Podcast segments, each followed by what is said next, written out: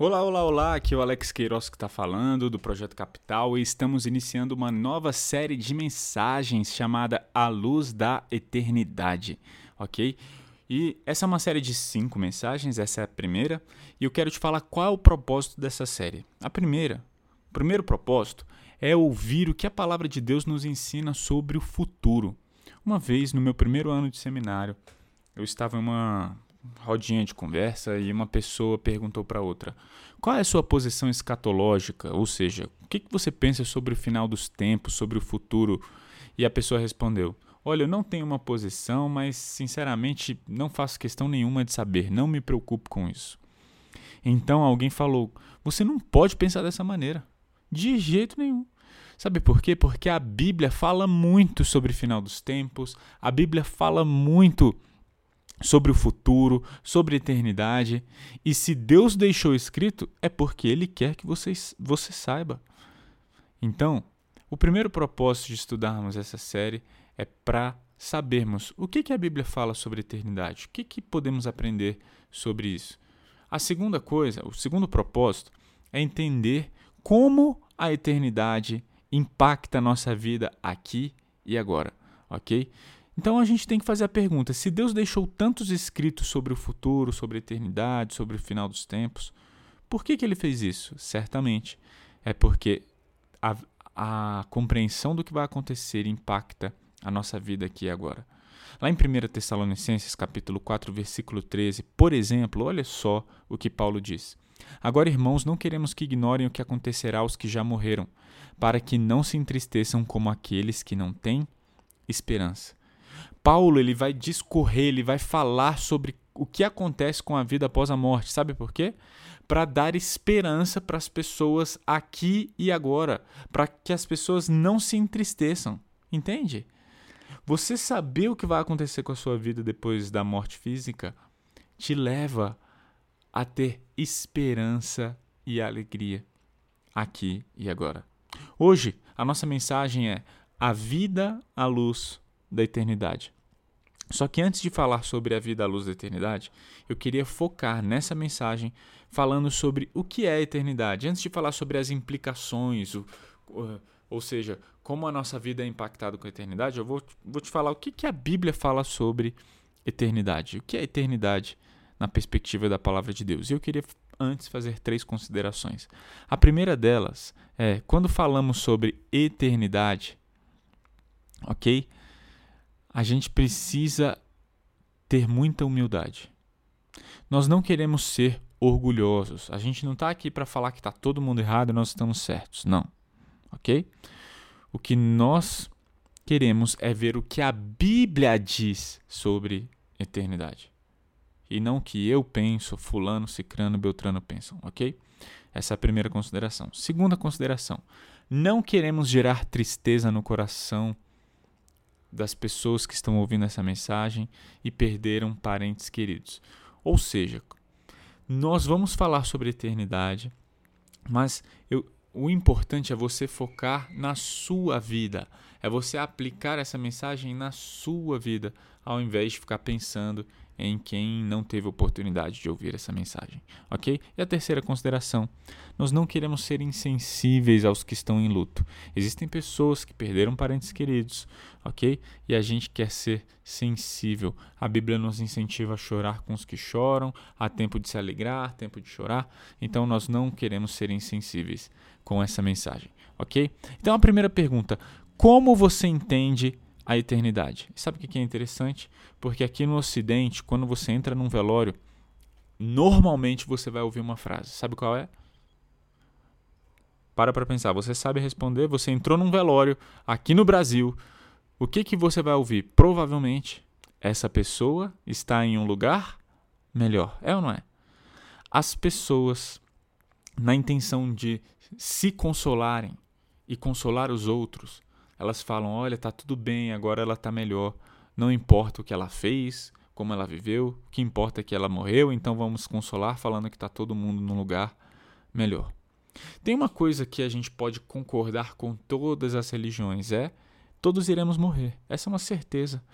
Não importa a religião, todos vamos concordar com isso. Né? Mas o que acontece em seguida? Você sabe dizer? Antes de, antes de falar o que a Bíblia fala, perdão, antes de falar o que a Bíblia fala, eu queria mostrar para vocês o que algumas religiões afirmam. A maioria das religiões, elas acreditam em reencarnação, ou seja, na imortalidade da alma e que a alma vai reencarnar em uma vida de uma vida a outra. Então, o hinduísmo, por exemplo, eles creem na reencarnação e o alvo do hindu é evoluir o seu espírito ao ponto de se tornar um espírito divino. No budismo, eles creem na reencarnação e o alvo é alcançar o nirvana, ou seja, sabe o que isso significa? É a abolição de vontade, desejo, dever, prazer. O nirvana é um estado inimaginável de consciência absoluta, é a aniquilação total do eu. Ok? O Espiritismo também crê na reencarnação, mas o alvo é alcançar um processo de reencarnação em outro mundo, no paraíso. Ou seja, quando você evoluir o suficiente, ao invés de você reencarnar em outra vida, você vai reencarnar direto no paraíso. Ok? Uma consideração muito importante: existem várias vertentes dentro do Espiritismo, dentro do Budismo, então isso não significa que existe, existe apenas uma vertente, ok? Outra coisa, Umbanda, o Candomblé também que crê na reencarnação, é uma linha do Espiritismo, e eles acreditam que a reencarnação pode acontecer em sete locais diferentes. Né? O que o islamismo diz? O islamismo que crê em paraíso e crê no inferno, mas ele crê num paraíso sensual, ou seja, o paraíso são virgens que vão te receber né, depois da sua morte. Agora, quem vai para esse paraíso? Apenas os, aqueles que Allah escolher, especialmente os mártires, aqueles que dão a sua vida, vida pela causa de Allah, ok? E eles creem no inferno. Só que muito interessante, o, o, islami, o Islã ele crê que alguns ficam no inferno para sempre e outros não, outros vão sair do inferno e ir para o paraíso, ok? As religião, religiões nórdicas, ou seja, os vikings, né? Eles acreditam na imortalidade da alma, mas a pessoa depois que morre ela pode ir para três lugares. O primeiro local, eu não sei pronunciar direito os locais, é Valhalla, ok? Quem morre em combate é e é escolhido por Odin vai para Valhalla, ok? Existe um outro lugar, como eu disse também não sei pronunciar, é Folkvan, ok? É um local governado pela deusa Freya, onde ela recebe aqueles que morreram em batalha. Existe o terceiro lugar, que é o réu, que é os que morreram sem glória nenhuma, ok? Então essa é a perspectiva dos vikings, dos nórdicos, ok? E então você vê, eles acreditam em alguns locais, eles acreditam na imortalidade da alma, não acreditam em reencarnação e acreditam no mérito, né? As pessoas, dependendo de como elas viverem, de como elas doarem a sua vida, elas vão poder desfrutar de um, uma, um local legal, de um local bom ou não. E é interessante que assistindo Vikings você vê que por isso que faz tanto sentido pro, pro Viking morrer numa guerra. Por quê? Porque vai para Valhalla quem morre em combate. Entende? Então eles, para eles viver é legal, mas se morrer em combate, beleza, vou para Valhalla. Então eles, por isso que eles eram grandes guerreiros. Aí a gente entra então nos naturalistas, os ateístas, os materialistas. São as pessoas que precisam de uma lógica que enfatizam o pensamento e a racionalidade. Ou seja, essas pessoas elas negam a existência de Deus e da eternidade. Isso significa que quando uma pessoa morrer, acabou. Depois da morte física, acabou, virou pó, já era. Ok? Então o que é a eternidade para o ateísta? É, acabou a vida, não tem mais nada. Tá bom? Vamos lá, e agora para encerrar, vamos aos católicos. Os católicos, assim como os cristãos evangélicos, creem no paraíso e no inferno. Entretanto, o estado intermediário para o católico, ele é o purgatório, ou seja, o católico, diferentemente do evangélico, ele, ele crê que quando uma pessoa morre, se ela não viveu de maneira obediente, se ela não teve um desempenho legal, ela vai para um purgatório para ter uma segunda chance. É isso que os católicos ensinam, essa segunda chance. O purgatório é o local onde os crentes irão pagar o preço dos seus pecados até estarem totalmente limpos. O sacrifício de Jesus apagou o pecado original, mas o pecado cometido, você só vai ao paraíso pelo seu desempenho. Ok? E, entendeu o que o católico fala? Agora, o que, que o adventista fala? Ele fala de um estado intermediário, crê também no, no paraíso, no céu e no inferno. Mas esse estado intermediário é o sono da alma, ou seja, se, depois da morte você vai dormir. Ok? É isso que os adventistas dizem. Você vai dormir. E quando você morre, você fica, você dorme até o dia da ressurreição de todos. Ok?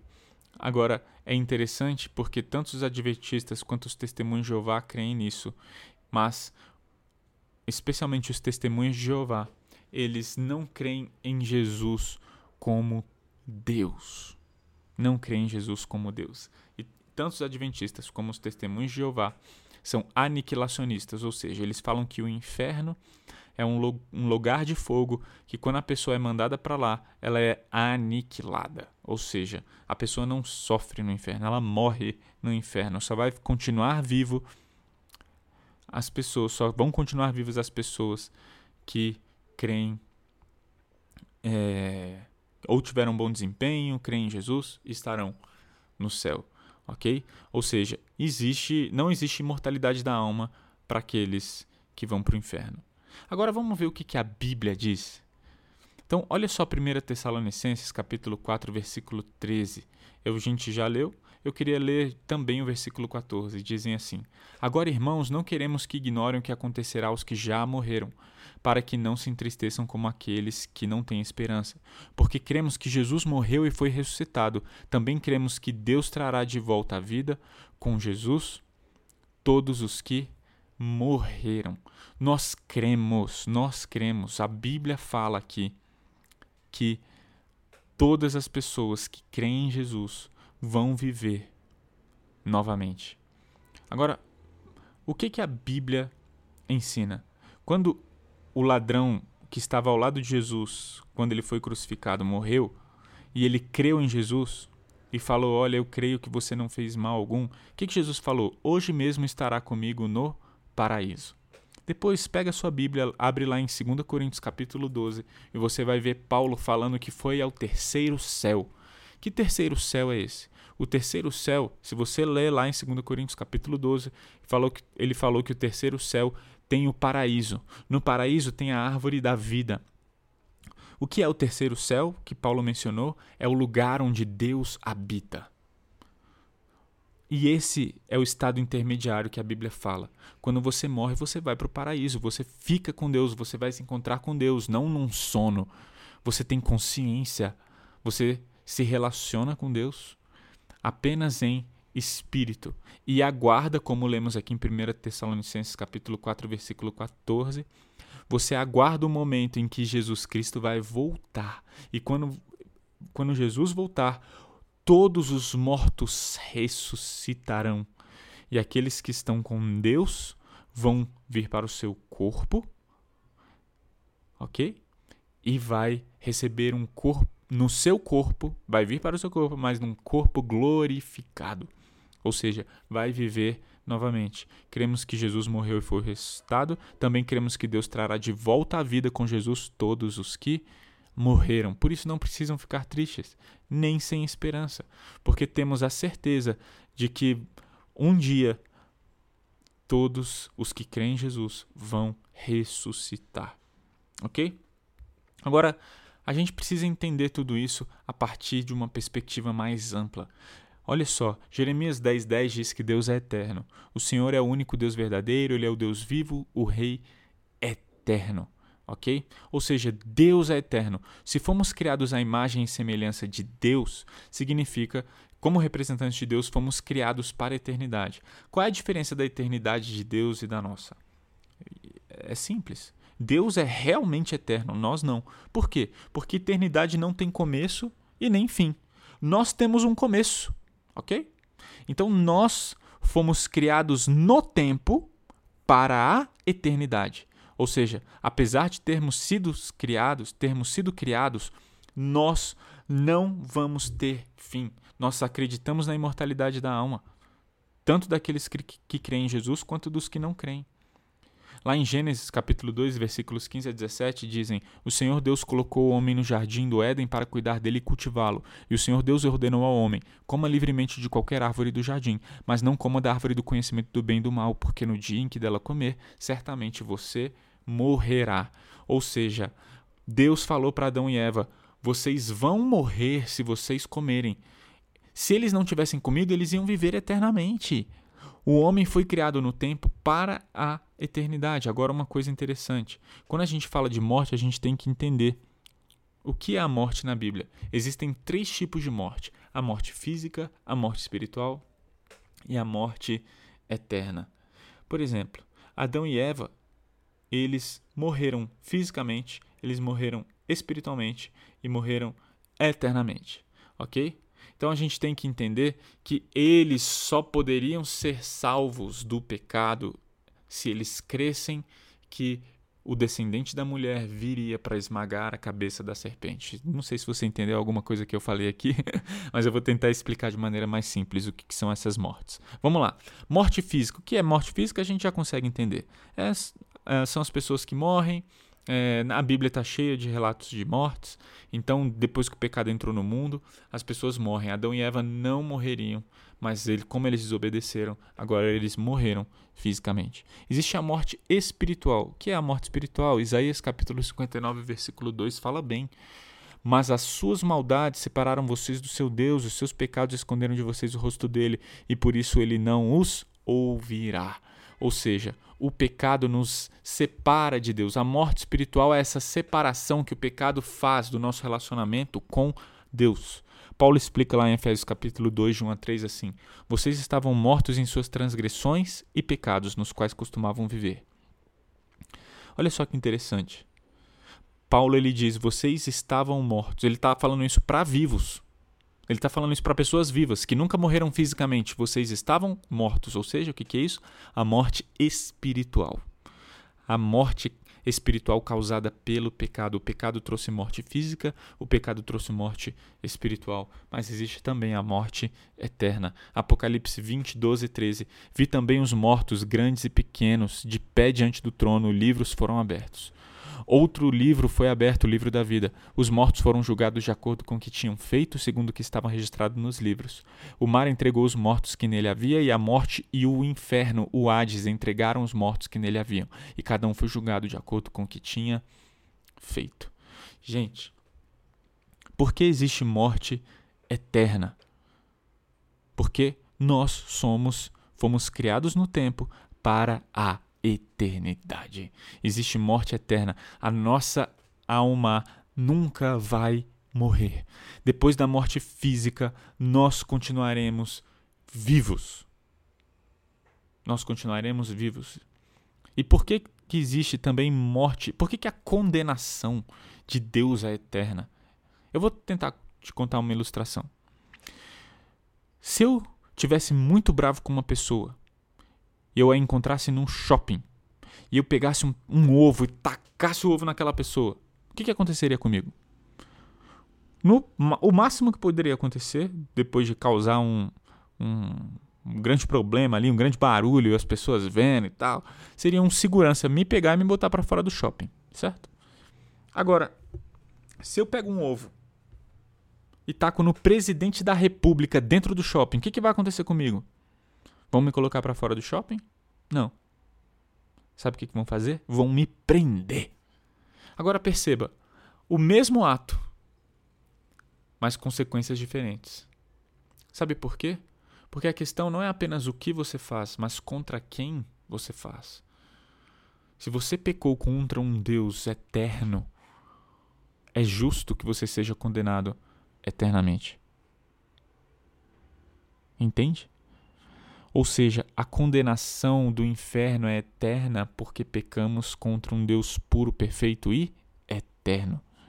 Ou seja, a pergunta não é se, se vamos ser eternos.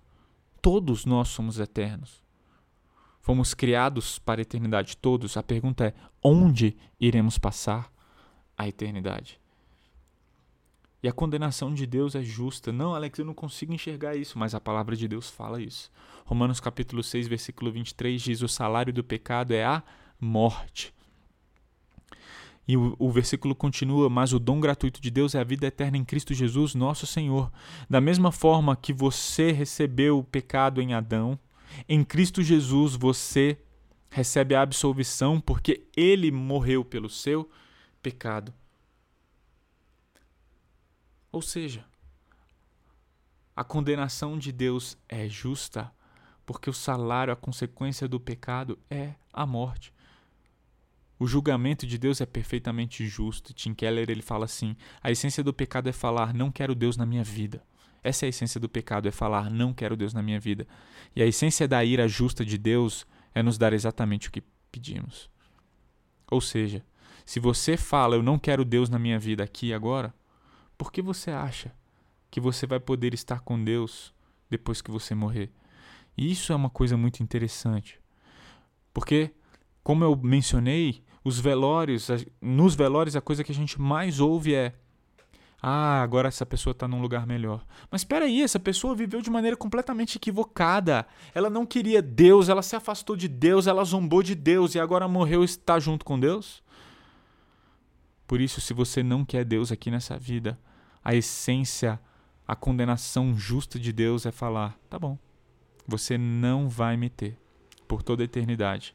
Porque o inferno, as pessoas vão experimentar. Deus estará lá, em toda a sua ira em toda a sua justiça. Gente, nada pode ser mais justo, mas nada pode ser mais terrível. Terrível. No inferno não tem graça. Aqui a gente experimenta a graça de Deus sustentando todas as coisas, mas lá não vai ter graça, lá vai ter ira justa.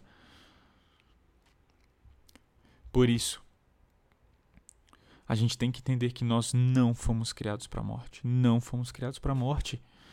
Entenda isso. Por isso temos dificuldade de lidar com a morte. Se você for em 10 velórios, nos 10 velórios você vai ter dificuldade de lidar com a morte. Nós não conseguimos nos acostumar com a morte, sabe por quê? Porque não fomos feitos para ela, nós fomos criados para a eternidade. Deus nos criou para vivermos para sempre e a morte não é o que Deus planejou para o ser humano. E é por isso que João 3,16 diz: Deus amou ao mundo de tal maneira que deu seu Filho unigênito para que todo aquele que nele crê não morra, mas tenha a vida eterna. Se você crê em Jesus, você vai viver eternamente. Sabe o que, que o versículo 18 diz? Quem nele crê não está condenado. Mas quem não crê em Jesus já está condenado. Tem pessoas que falam: ah, você vai para o inferno. Não, você já está indo para o inferno. Sem Jesus, você já está condenado. Nós precisamos de Jesus. Porque pecamos contra um Deus perfeitamente santo, perfeitamente puro, perfeitamente eterno.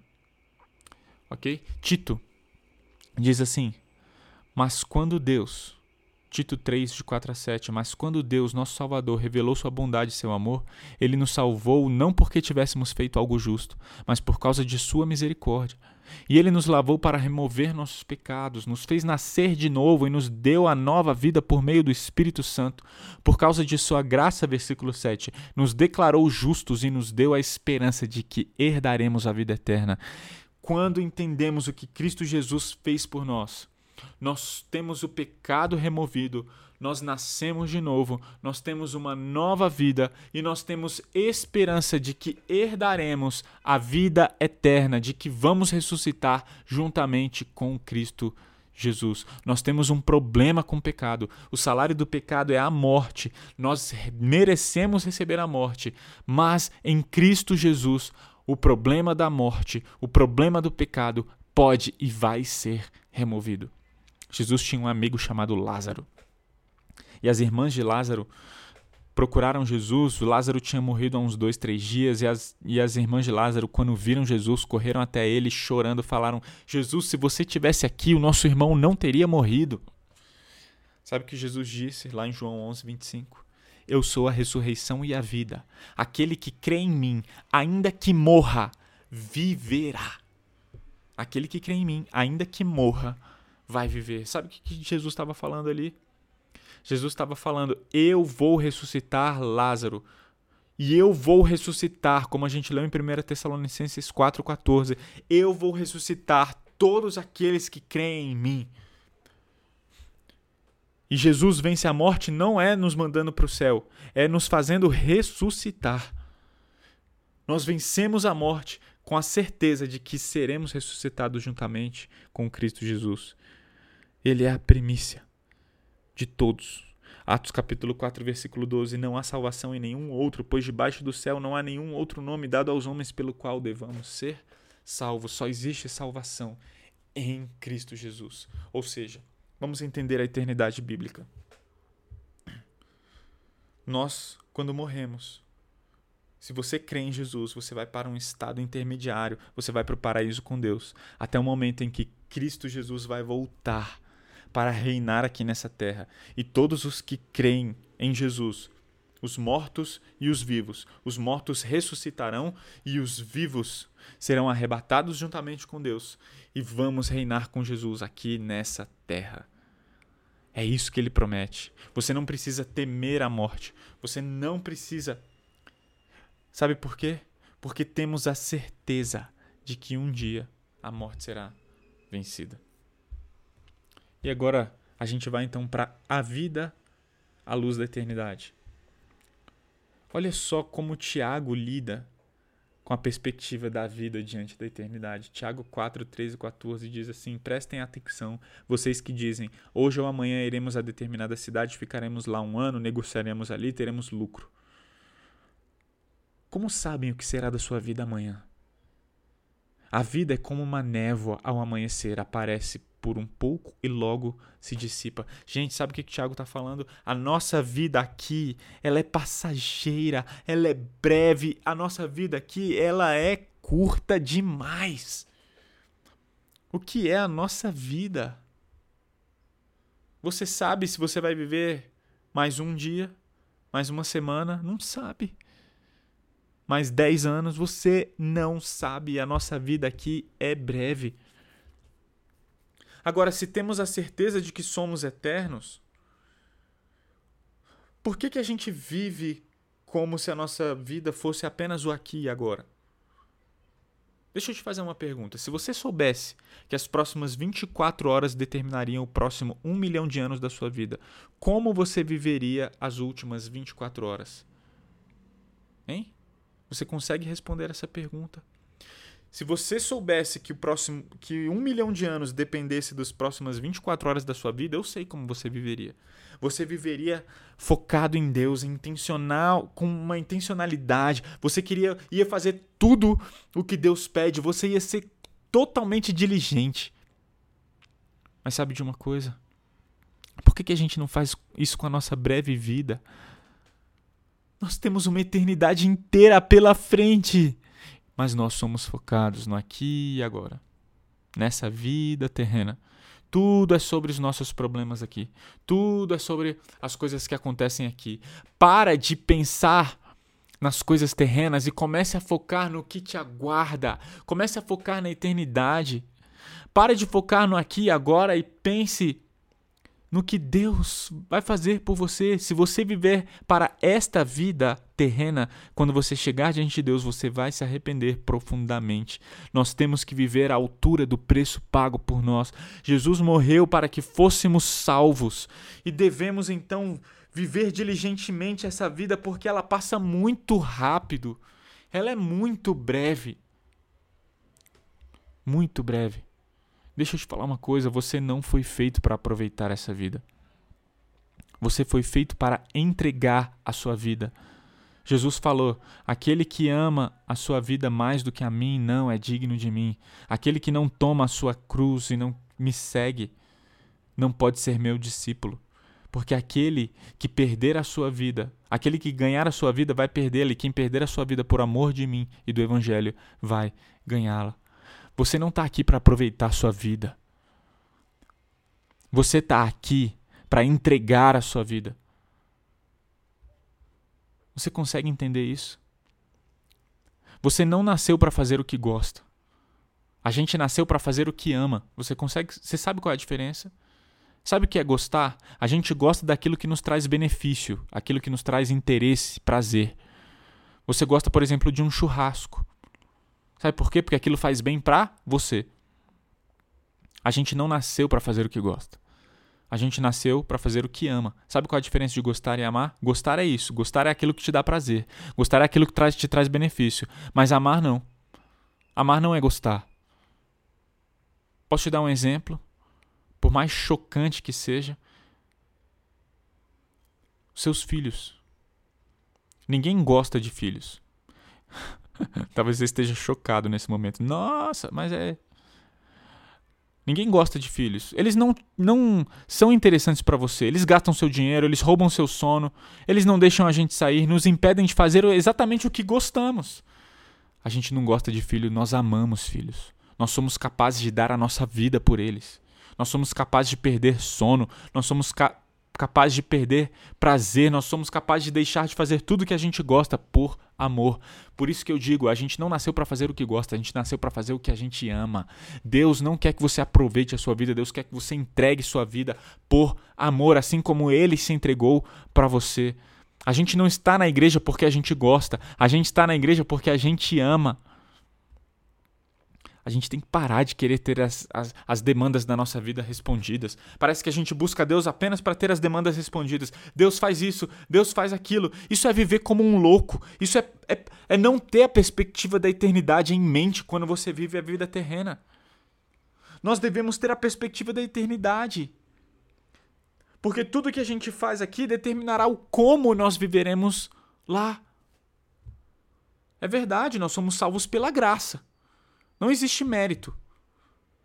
Entretanto, a maneira como vivemos aqui influencia lá. Ah, Alex, como assim? Não perca a próxima mensagem. Por isso, o que fazemos nessa vida importa. Se você viver para esta vida terrena, quando você chegar diante de Deus, você vai se arrepender profundamente. Eu quero te mostrar um exemplo. Lá em Hebreus capítulo 11, fala de Abraão. Hebreus 11:8 diz assim: "Pela fé Abraão obedeceu quando foi chamado para ir a outra terra que ele receberia como herança". Você se lembra desse texto? Abraão, sai da tua terra, da tua parentela e vai para o lugar que eu vou te mostrar. E é isso que ele está falando aqui. Olha, pela fé Abraão obedeceu a Deus e foi para uma terra que ele receberia como herança, não é? Ele partiu sem saber para onde ia. Sabe o que diz o versículo 10 de Hebreus 11? Abraão esperava confiantemente pela cidade de alicerces eternos, planejada e construída por Deus. Sabe qual era a terra que Abraão tinha em mente? Sabe qual era o lugar que Abraão tinha em mente quando ele obedeceu? A terra celestial, com alicerces eternos, a cidade celestial. Gente, é por isso que a eternidade muda a nossa vida aqui agora. Se você tem a, a, em mente a cidade celestial, você é capaz de obedecer a Deus. Vai para lá, eu vou. Para onde você vai me levar, Deus? Eu, eu não vou te falar. Tá bom, mas eu vou obedecer mesmo assim. Abraão só foi capaz de pegar o seu filho e oferecê-lo como sacrifício porque ele sabia da recompensa que o aguardava. E Deus falou: não precisa matar o seu filho. Agora eu sei que você me ama. Mas isso só é capaz quando você tem em mente o que lhe aguarda. Como eu mencionei aqui, Paulo, ele teve uma visão, ele foi ao terceiro céu. Ele viu Deus em seu trono. E porque ele viu Deus em seu trono, ele era capaz de renunciar à vida dele, entregar a vida dele, renunciar tudo que tinha, renunciar todas as coisas. Ele era capaz de abrir mão de tudo por amor a Deus. Sabe por quê? Porque ele sabia o que o aguardava. A eternidade muda a maneira como a gente vive aqui agora. Lá em Hebreus capítulo 11, fala que algumas pessoas morreram apedrejadas, outros foram cerrados ao meio, outros ainda foram mortos à espada, alguns andavam vestidos com peles de ovelhas, cabras, necessitados, afligidos e maltratados. Sabe por que, que essas pessoas morreram e foram maltratadas dessa forma? Porque eles eram como peregrinos, eles estavam aqui de passagem. Versículo 14 diz: Quem fala desse modo espera por uma pátria. Versículo 16: Mas buscam uma pátria superior, o lar celestial. Por isso Deus não se vergonha de ser chamado Deus deles. Gente, a nossa vida aqui é breve, mas existe uma eternidade. Para de viver a vida agora terrena para os seus prazeres. É muito breve. Pensa nas 24 horas influenciando um milhão de anos. Agora pensa na sua vida influenciando a eternidade. O que é a sua vida diante da eternidade? Não é nada. Não é nada. Devemos, de, devemos parar de achar que todo mundo vai estar num lugar melhor quando morrer. Porque não é isso que a Bíblia diz. E por isso eu quero que você pense nos seus amigos, familiares, parentes que não creram em Jesus. Onde eles vão passar a eternidade? Para de ficar focado no seu prazer. E começa a se preocupar com aqueles que vão viver eternamente longe de Deus. E você? Você sabe onde você vai passar a eternidade? Você sabe? Por isso eu queria propor quatro coisas. Faça algo. Primeira coisa, mude o propósito da sua vida. Viva a brevidade da vida com foco na eternidade. Sua vida é breve, sua vida, como diz Tiago, é como um sopro, é como uma névoa que vem e logo se dissipa. Por isso, viva essa vida breve com foco na eternidade. Segunda coisa, creia em Jesus como seu único suficiente Salvador. Se você não crê em Jesus, você vai passar a eternidade longe de Deus. E só tem uma forma de você passar a eternidade ao lado de Deus por meio de Cristo Jesus. Porque Cristo morreu a sua morte. Deus precisa condenar o pecado, entenda isso. Deus precisa condenar o pecado. Deus precisa condenar o seu pecado. Você pecou contra um Deus eterno e você vai pagar eternamente. Por isso Deus nos deu um livramento. Como?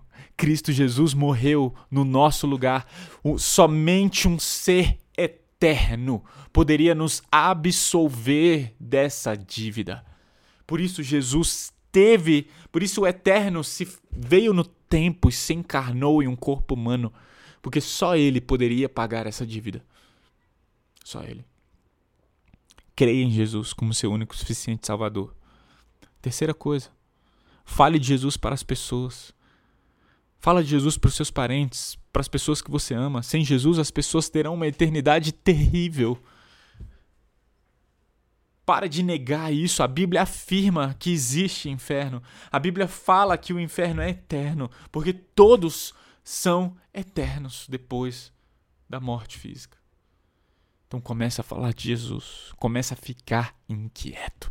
E quarta e última coisa, você não pode mudar seu passado, mas pode viver o resto da sua vida aqui na Terra, focado na glória de Deus, com intencionalidade, falando, Deus, o que o Senhor quer de mim.